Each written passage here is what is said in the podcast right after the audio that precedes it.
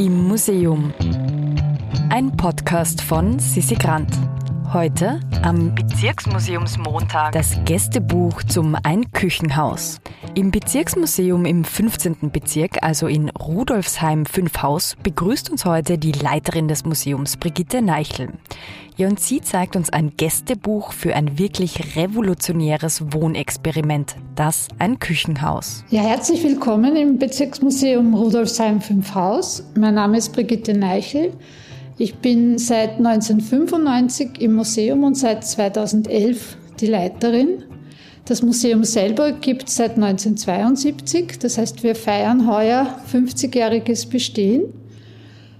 Wir haben drei Ausstellungsräume, also wir sind eher ein kleines Museum und zeigen auf 156 Quadratmeter Dauerausstellung und Sonderausstellungen.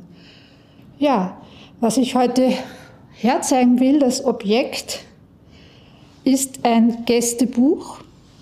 Ich werde mir jetzt mal gleich meine weißen Handschuhe anziehen, damit ich das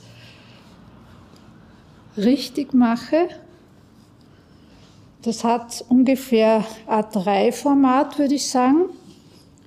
Ist grün, so hellgrün. Auf der Vorderseite steht Gedenkbuch Heimhof 1911. Das Gästebuch ist nämlich für beide Einküchenhäuser, die es in Wien gegeben hat. Das erste wurde 1911 in der Peter-Jordan-Straße 32 bis 34 eröffnet und es war für alleinstehende berufstätige Frauen. Jetzt kurz zur Erklärung, was ist ein Einküchenhaus?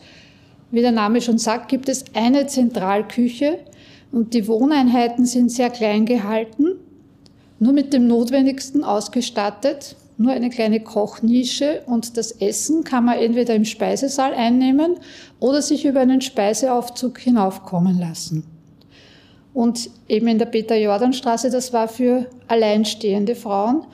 Und 1923 wurde dann bei uns im 15. in der Pilgerimgasse ein, ein Küchenhaus für Familien eröffnet.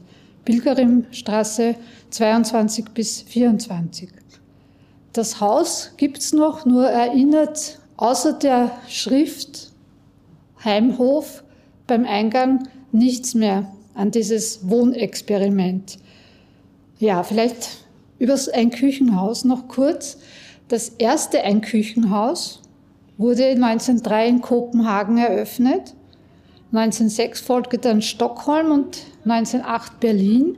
Und in den 20er Jahren wurde die Idee des Einküchenhauses aufgegriffen von der Auguste Fickert, eine Frauenrechtlerin. Und die Idee dahinter ist eben, dass die, die Frauen, die Hausfrauen von der Hausarbeit entlastet werden. Denn die war ja sehr schwer und sehr mühevoll, wenn man denkt an das Waschen, an das Putzen, Kinder beaufsichtigen, Kochen. Das war, war alles nicht so leicht und locker, wie es heute in einer modernen Einbauküche zu bewältigen ist.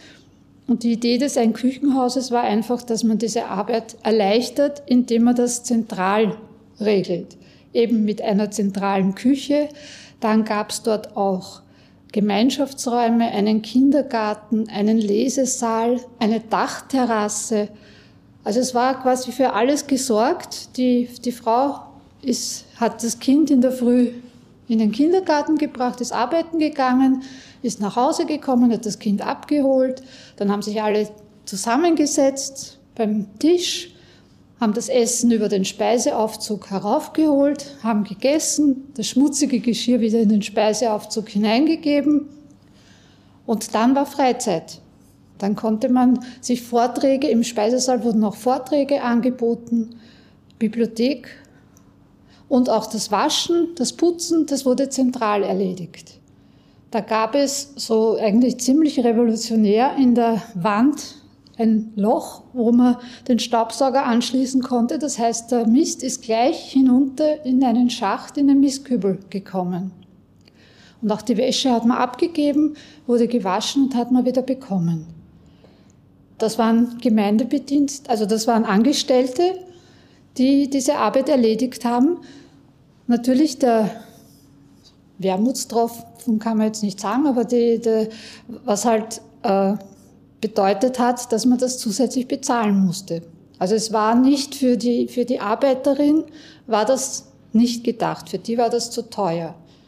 Es war eher für, die, für den Mittelstand. Aber trotzdem ein sehr revolutionäres und auch, finde ich, ein sehr cooles Projekt. Ich hätte das gern erlebt und wäre gern dort gewesen. Überhaupt der Speiseaufzug, der, den finde ich so spannend. Ja, dann kommen wir schon zum Ende leider dieses, dieses revolutionären Projekts. 1934 mit dem Austrofaschismus wurde der Speisesaal gesperrt und 1938 mit der NS-Zeit wurden dann die Gemeinschaftsräume unterteilt und es ist eigentlich nichts mehr übrig geblieben von dem ursprünglichen Projekt. Zusätzlich fand auch eine Arisierung statt, das heißt jüdische Bewohnerinnen und Bewohner mussten, wurden mussten ausziehen und wurden eben teilweise auch in Konzentrationslager verschleppt.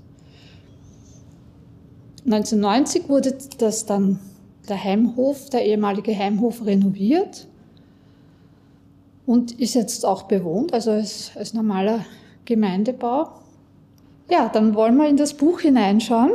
Es handelt sich eben um ein Gästebuch, in das man eingetragen, sich eingetragen hat, so wie jetzt. Wir haben im Museum ja auch ein Gästebuch aufliegen und zur Eröffnung wurde das aufgelegt und wahrscheinlich eben gab es einen bestimmten Ort, wo das gelegen ist. Und wenn, wenn es weiteren Besuch gab, zum Beispiel 1911 hat die Internationale Frauenliga für Frieden und Freiheit das ein Küchenhaus im 18. Bezirk besucht und die haben sich dann auch eingetragen.